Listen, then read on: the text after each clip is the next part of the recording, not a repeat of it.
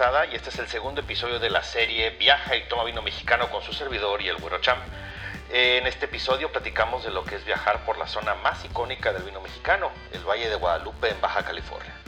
Hablamos de lo que recomendamos hacer para conocer esta bellísima región vitivinícola que además cuenta con una gastronomía variadísima y sin duda de las mejores de todo el país. Un viaje que debes hacer y que vas a repetir muchas veces. Tu paladar te lo va a demandar. Recuerda si tienes preguntas y quieres viajar, mándanos un correo a viaja arroba tomavinomexicano.mx. Ven, es hora de viajar.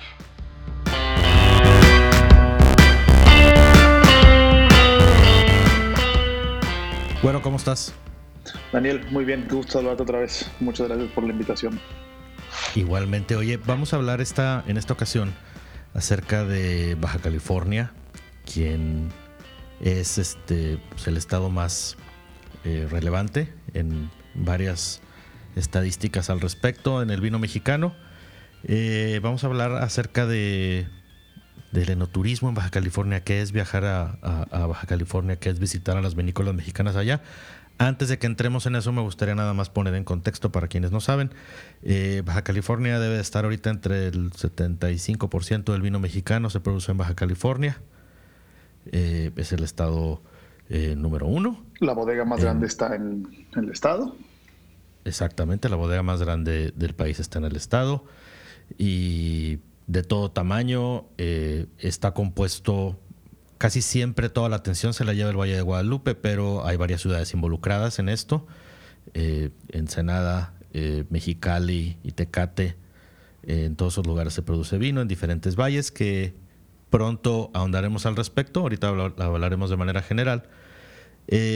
pero la realidad es que al día de hoy sigue siendo es la punta de lanza del vino mexicano y es donde no nada más donde se produce más vino, es donde, donde el el tema del enoturismo está más vivo que en ningún otro lado, de eso se trata, el, turismo en la zona. Eh, al día de hoy de eso se trata, creo que hace algunos años se trataba de otra cosa, pero hoy se trata de eso.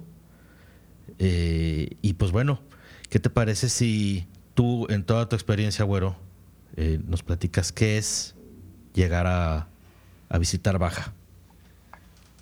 Digo, y también partiendo un poquito como del contexto de lo que hay plantado en el país y después entrando como Baja California, ¿no? En todo el, eh, en, todo el país hay como 35 mil hectáreas plantadas de uva. De eso, la mayoría va para uva de mesa, o sea, un 65, este, 67%. Después uva pasa y eh, únicamente el, entre el 23 y el 25 a uva de vino como bien decías hace rato, eh, Daniel, el 75%, 78% del vino mexicano se produce en Baja California, entre diferentes valles, siendo el más turístico el, Valle de Guadalupe, pero teniendo producción varios de los, de los diferentes valles, como Santo Tomás, Ojos Negros, San Vicente, cada uno con diferentes eh, suelos, microclimas, eh, historias, ¿no? Y creo que la zona da para visitarlo, para visitarla muchas veces, pocos días. ¿Qué opinas? Sí, sobre todo si vas a ir en plan de intensidad gastronómica, sí debes de, creo que es más recomendable que vayas pocos días para que eh, te den ganas de regresar también o que no sea, no se convierta en algo desagradable. No, y que después de cuatro días disfrutes de estar comiendo y bebiendo, porque la verdad es que si bien hay otras actividades eh, de tirolesa, hiking, ir a pescar, clases de cocina, eh, cava de quesos y tal, lo que, lo que se vienen al valle es a comer, a beber y a disfrutar, ¿no? Entonces, después de cuatro días sí está pesadito. Sí, y fíjate que además tenemos el tema, creo yo, que eh, a los lugares, cuando vas a vinícolas y a lugares así como, como el Valle de Guadalupe, eh, le quieres dedicar tiempo a los lugares. Entonces sale mejor, creo yo, la filosofía de pasar más tiempo en pocos lugares que poco tiempo en muchos lugares. Totalmente. Entonces, esto te va a llevar a que para que conozcas bien el lugar, y yo creo que esto aplica para cualquier zona y región vinícola del mundo. Este, eh, para conocerlo realmente vas a tener que viajar varias veces. Eh, eh, y dedicarle, para que le dediques el tiempo a cada una y, lo disfrutes. porque pues tampoco se trata de andar eh, como si estuvieras en, centro comercial visitando tiendas y, a ver a cuántas alcanzas a entrar. Se trata que también que, además de conocer, pues que disfrutes cada estancia en donde estés. Sí, el chiste no es palomear bodegas, sino disfrutar la experiencia en cada una de ellas y, ver lo que hay detrás, ¿no? Tanto en la historia de la bodega como la familia, el proceso de la arquitectura, de la vista. Tienes una cantidad de, de, información y de cosas que disfrutar que si nada más llegas, pruebas en, una barrita tres, cuatro vinos y te sigues a la siguiente y parece que estás jugando, un, un rally, ¿no? Sí, no, se trata de coleccionar... Eh, eh, lugares a donde fuiste eh, ni nada. Digo, en su momento son, son recuerdos que vas a coleccionar, pero la idea es que, disfrutes la, esencia de cada uno. Como dices, cada, cada vinícola tiene no solo el tema agrícola, tiene el tema eh, arquitectónico, tiene una historia. todas las historias este, tienen lo suyo.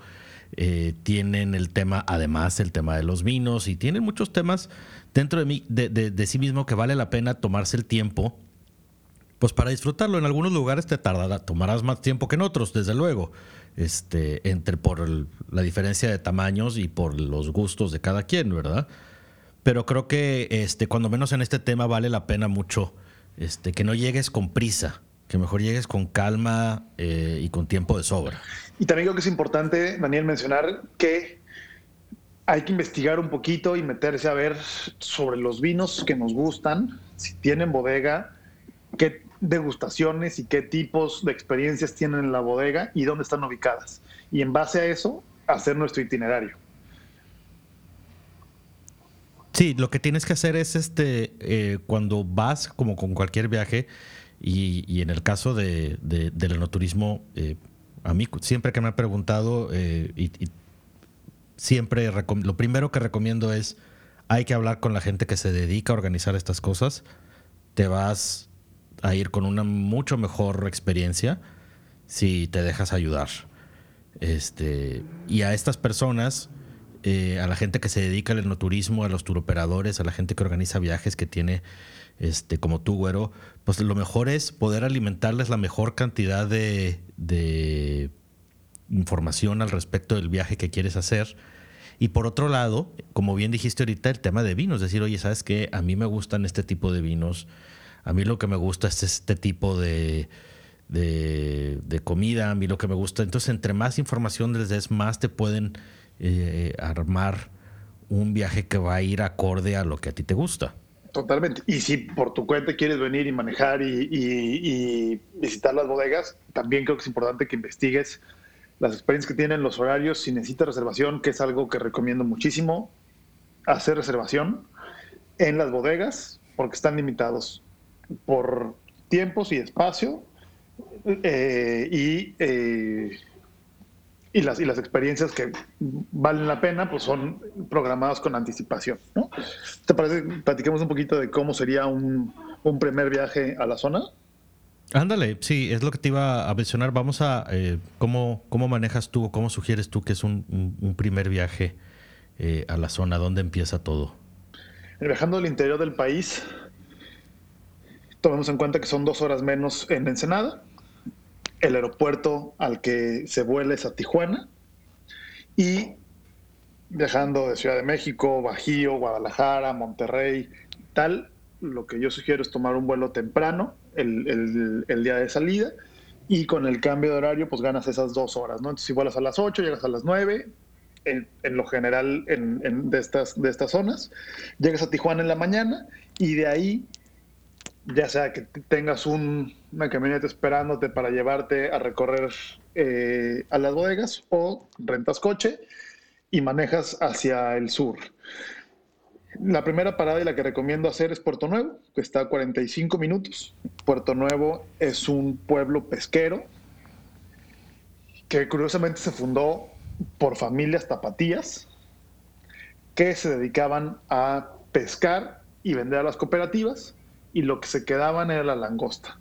La langosta la combinaban con frijoles, arroz y tortillas estilo sonora. Y se me hizo la boca. Y estaba... Qué mal está esto. Eh, está pegado al, al, mar. Y se fue corriendo la voz en los 60 que había un pueblo pesquero que te vendían la langosta a 7 dólares.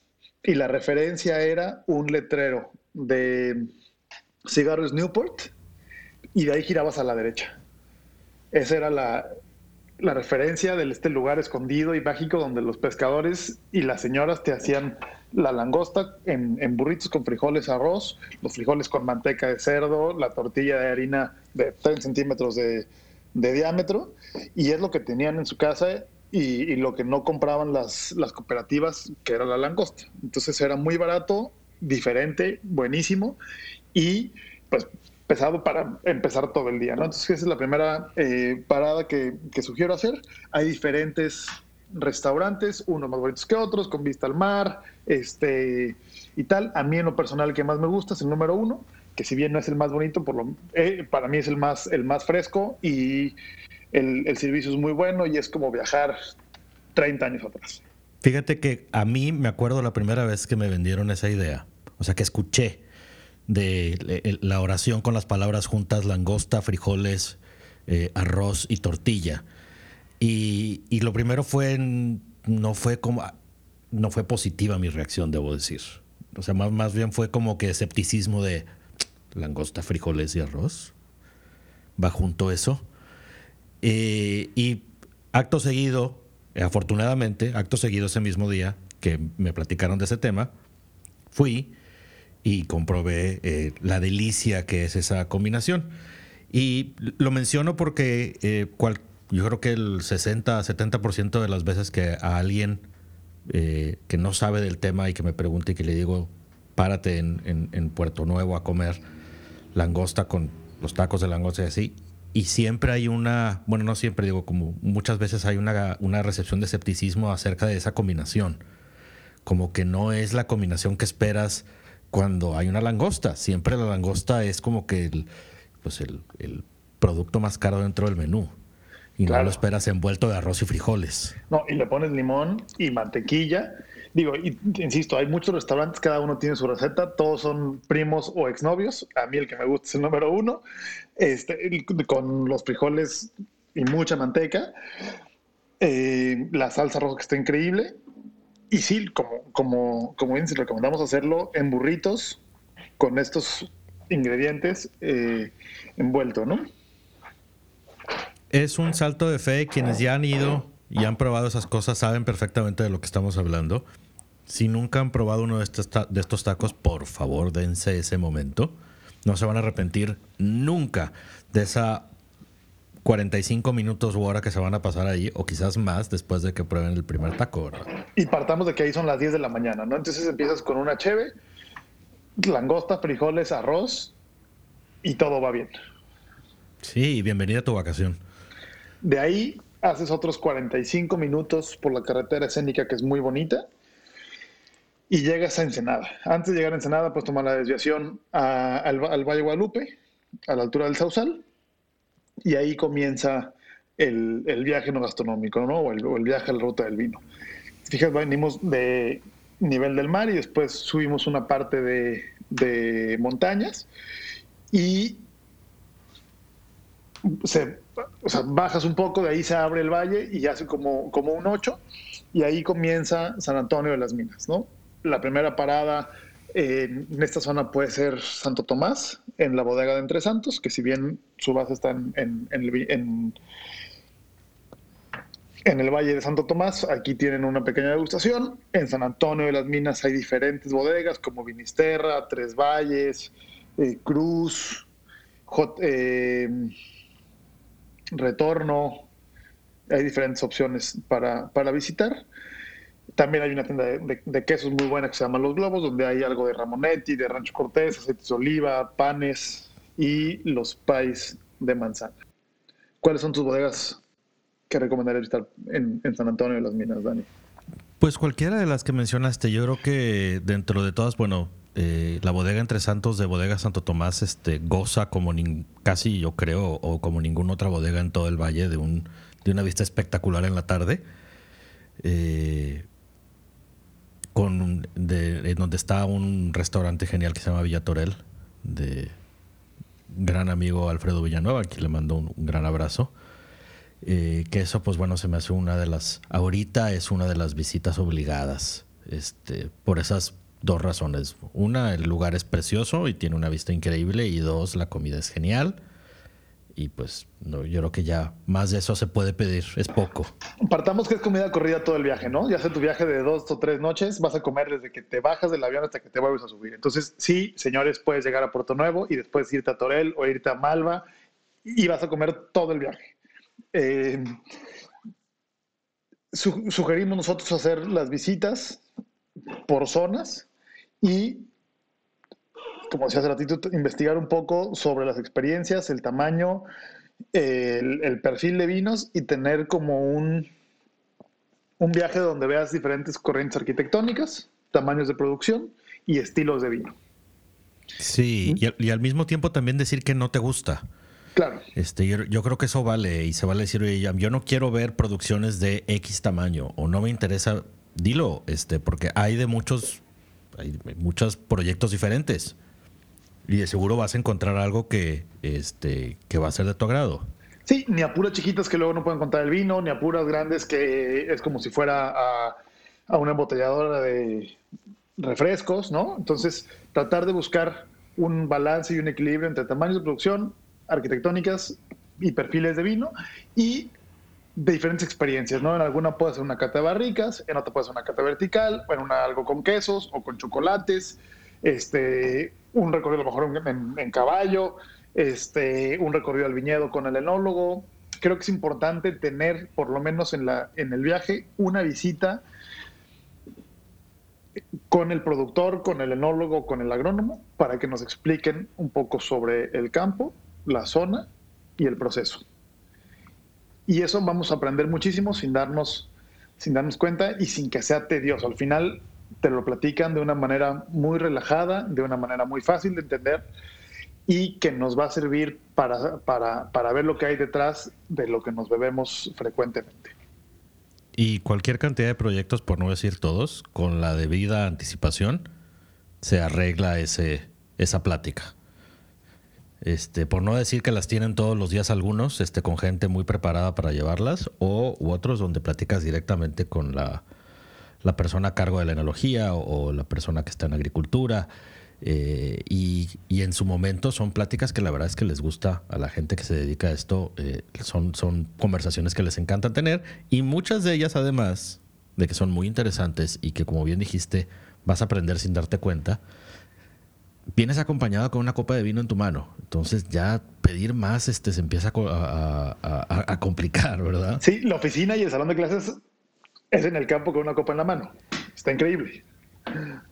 Exacto, entonces es parte de la, de la, de la, muy importante más bien, perdón, parte muy importante de la visita es sí poder tener este, cuando menos en alguno de los proyectos o en alguna de las visitas que se vayan a tener, sí dedicarle ese tiempo a, a visitar y a saber un poco más del campo y a visitar bodega y conocer un poco más de bodega y de producción y de barricas y de todo eso. Y también vamos a aprender que la mayoría de los proyectos son primera generación, hay, un, hay algunos pocos que son segunda, que los dueños son los que están trabajando, que se dedicaban a otra cosa y ahora se, se, retiraron a su proyecto de familia, y ver la dimensión y la capacidad de la bodega contra lo que se produce en otras partes del mundo. Y ahí entendemos también el tema de por qué la etiqueta tiene unos barcos volteados o el nombre de, mujeres que va a ser cuando que son sus hijas, este, o un convertible o X eh, razón de la etiqueta, que te lo platican de primera mano, que estás probando producciones bien pequeñas y con la oportunidad de, de entender de la mano de quien lo hace o de quien está detrás del proyecto que pocas veces podemos tener ese lujo y ese privilegio fuera del país. Sí, y creo que también te ayuda a entender eh, esta parte del tamaño de las producciones y de entender que viene de un, lugar pequeño. El, entender esa parte del precio, este, eh, o apreciarla, más allá de entenderla, apreciarla y decir, ok, ya, eh, y junto con todo lo que engloba la vinícola que hayas visitado, eh, los precios se te empiezan eh, a, tener más sentido. Este, y creo que cada visita ayuda a eso eh, tremendamente, ¿no? Luego, en su momento nos detendremos en, cada valle de los diferentes que hay en todo Ensenada, que son, son varios, pero bueno, suponiendo que, que fuéramos avanzando por San Antonio de las Minas, llegaríamos, si damos vuelta a la izquierda, nos iríamos hacia el porvenir. Sí. Y si seguimos derecho, pues este, estamos ya, aunque técnicamente ya estamos en el Valle de Guadalupe, ¿no? Sí, el valle se, compone, de diferentes ejidos. Como decía, es, un, es un 8 que se cierra como a la altura de, Cheto y de Bruma y luego se vuelve a abrir. Es la carretera de Ensenada hacia Tecate. Existen diferentes, son, eh, diferentes bodegas en, en, las zonas y estos tienen también diferente suelo, microclima y corrientes de aire. Entonces podemos dar un día a las bodegas que están en el porvenir, que el día puede empezar desayunando en Doña Estela, que es la señora esta súper famosa con eh, el borrego tatemado, pancakes de lote, este, la, machaca con huevo, chilaquiles, el queso hecho en, casa, una señora con una gran historia de, éxito, de, de, sufrimiento, de trabajo y de levantarse a las 3 de la mañana a chingarle y ahora tener fila de 3 horas. Entonces una sugerencia es llegar ahí temprano a desayunar y después visitar pues la Lomita, Carrodilla, las nubes, eh, JC Bravo, Adobe, F Rubio, De Cantos. De Cantos es una bodega que a mí me gusta mucho para el, para el atardecer. O sea, después de visitar una o dos bodegas, terminar con una copita de espumoso de blanco en, en, en Decantos, donde hay un poquito más de como para relajarte, ¿no? De ya estuviste el día este, en, alguna, en algunas bodegas, puedes llegar ahí y echarte una, copita de, espumoso de blanco. Eh, la cava de adobe es increíble. En la parte de abajo, una degustación, que igual se reserva con tiempo, también vale mucho la pena. Este, F Rubio. Puedes tener un día como en esa zona de las, de las, de las bodegas. Eh, la lomita también este, vale mucho la pena y es padrísimo el tema de la, de la, de la gravedad, de la diferencia entre sacro y, pagano. Su vino singular también es uno de mis favoritos. Y hay un restaurantito ahí que justo fui hace tres días, tenía un rato sin visitarlo, se llama Lunario. No sé si ha sido últimamente, Dani, está increíble.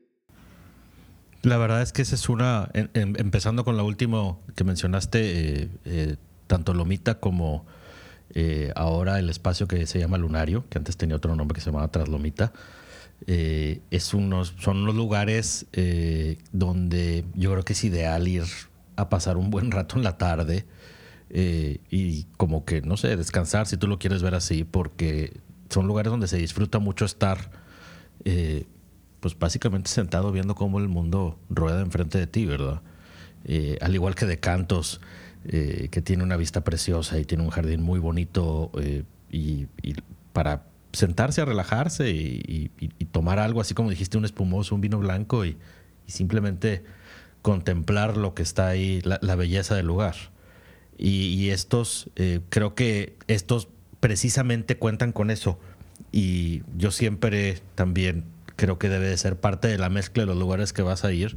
Es uno donde te invite a querer estar ahí cuando menos un par de horas.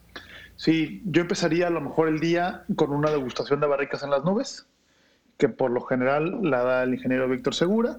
Está bien padre y dinámica y didáctica la experiencia, donde haces el recorrido por la bodega para entender el proceso. Después pruebas diferentes tipos de barrica, tanto de variedades como de tonelerías y de tostados ves las características que le aporta esa barrica y esa a esa variedad y vas probando y al final pruebas el vino ya terminado, ensamblado y es el que está en el mercado y platicas sobre qué aportó cada una de las variedades en la mezcla final. Pocas veces tenemos la oportunidad de probar vino que está en proceso o que está en barrica o que está en tanque. Es algo que vale mucho la pena hacer si estás en esta zona.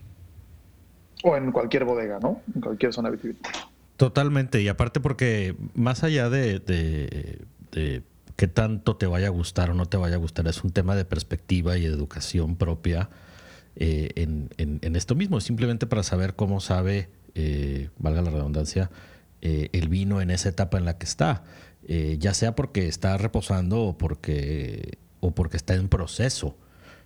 A quienes les ha tocado probar de tanque cuando el vino todavía está dentro de su proceso químico de producción natural, pues estás probando cosas que nunca te toca probar, que a lo mejor no son lo que te gustaría recibir en un restaurante, pero que te da una perspectiva de cómo el producto se va haciendo y el, tema que, el, tiempo que toma y el, este, el trabajo de sí mismo. Y creo que solo abona a, hacerte apreciar más el, tema del vino y creo que el, conocer que, que el vino no sucede mágicamente nada más por apretar uvas, Claro, entender que, es un, producto vivo que va evolucionando.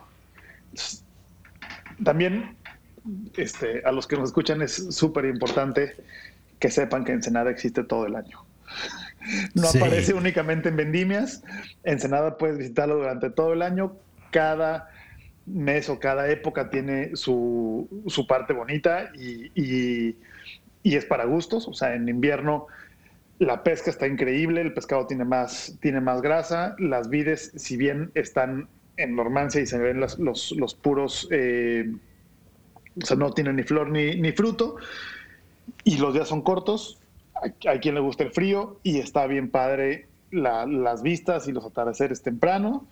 En eh, abril, mayo empiezas a ver la floración, junio, julio empieza a ver ya flor, fruto y empieza a ver la madurez. En agosto hace un calor, por lo general, del carajo de 40 grados. Hay mucha gente eh, y te puede tocar ver un poco del proceso. Ahí están los eventos de vendimia.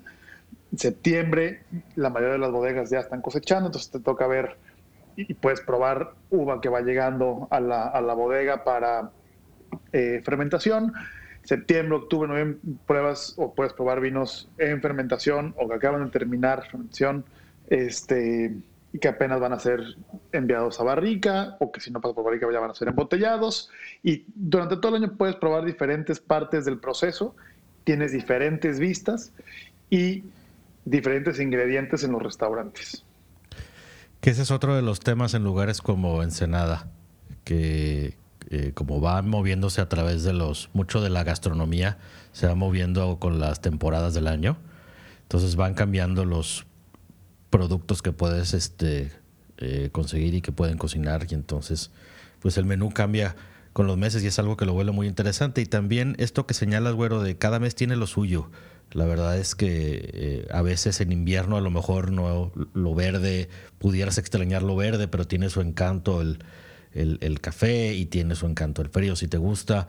Eh, y cada, no tienes que ir cuando, si no quieres ir con multitudes de personas, aunque ahorita este, no estamos en ese tipo de mundo eh, de fiestas multitudinarias, pero eh, si te atrae ese tipo de quieres muchas fiestas y todo, pues sí, agosto es la, el mes para ti. Si no, cualquier mes del año, este, también el vino y la comida saben re bien todo el año. Entonces, eso no cambia con los meses, es más de que tú puedas y de que tú quieras y que te convenga y que disfrutes el viaje. Totalmente. Entonces, creo que mi recomendación es, el valle es para venir muchas veces, pocos días, hacer la programación de las visitas, hacer una, eh, una búsqueda, un research sobre las bodegas que vas a visitar y buscar diferentes experiencias y estilos de bodega por arquitectura, tamaños y perfiles de vino y la localización para no andar dando vueltas por todo el valle y querérselo comer en un solo viaje, ¿no? Oye, y hablando de comer, un tema que, quiero tocar más allá, de, aparte del vino, es pues la comida. Y, y Ensenada, uno de los temas que tiene en la comida, y creo que, bueno, se da en, todo México que la comida desde la calle hasta el restaurante más sofisticado y todo lo que hay en medio es muy bueno. Es cuestión de, de gustos y de saberle. Y creo que toda la zona ofrece toda una gama de comida desde desayunos, como mencionaste en Doña Estela, este, ofrece comida callejera como las carretas de mariscos, ofrece eh, menús sofisticados, ofrece comida eh, en, puro asador. Y entonces creo que el tema de los restaurantes es algo a considerar enormemente cuando vas a un viaje de estos y vale la pena investigar y, hacer las reservaciones pertinentes. Y al igual, no tener puras, o sea, puras reservaciones en restaurantes de 8 tiempos o de 12 tiempos y maridaje. Mi recomendación es un día irte a las carretas, un día ir a Torel por unos arroces que están buenísimos este, y un tema relajado, una comida, cena, hacerla en, fauna y dejarse llevar con el menú festín con chupe, otro día cenar en Laja o en Beckmans, que es un poco más de, de formalidad y de tiempos y, y tal. Y mi recomendación es hacer dos comidas al día, un desayuno de campeones, después visitar dos o tres bodegas ahí acompañarlas de quesos de la región que están muy buenos, de pan, este, charcutería o algunos canapés y hacer un early dinner tipo 5 o 6 de la tarde. ¿Qué pasa si haces tres comidas como estamos acostumbrados en la ciudad? Haces el desayuno a las 9, comes a las 2, son comidas muy largas y muy pesadas, te levantas a las 5 y media, 6 de la tarde, tomado, cansado, eh, súper satisfecho y a las 8, que eh, son las últimas reservaciones en los restaurantes, no tienes ni poquita hambre. Y ya no alcanzaste, ya no alcanzaste a visitar otra bodega a las 5 de la tarde, 6 de la tarde, ¿no? Entonces, mi recomendación es desayuno de campeones, picotear en las, en las bodegas y un early dinner 5 o 6 de la tarde para este, disfrutar la tarde, ver, el atardecer, echarte unos vinos y a las 9 y media estás en el hotel y al día siguiente levantas como si nada hubiera sucedido y listo para seguirle.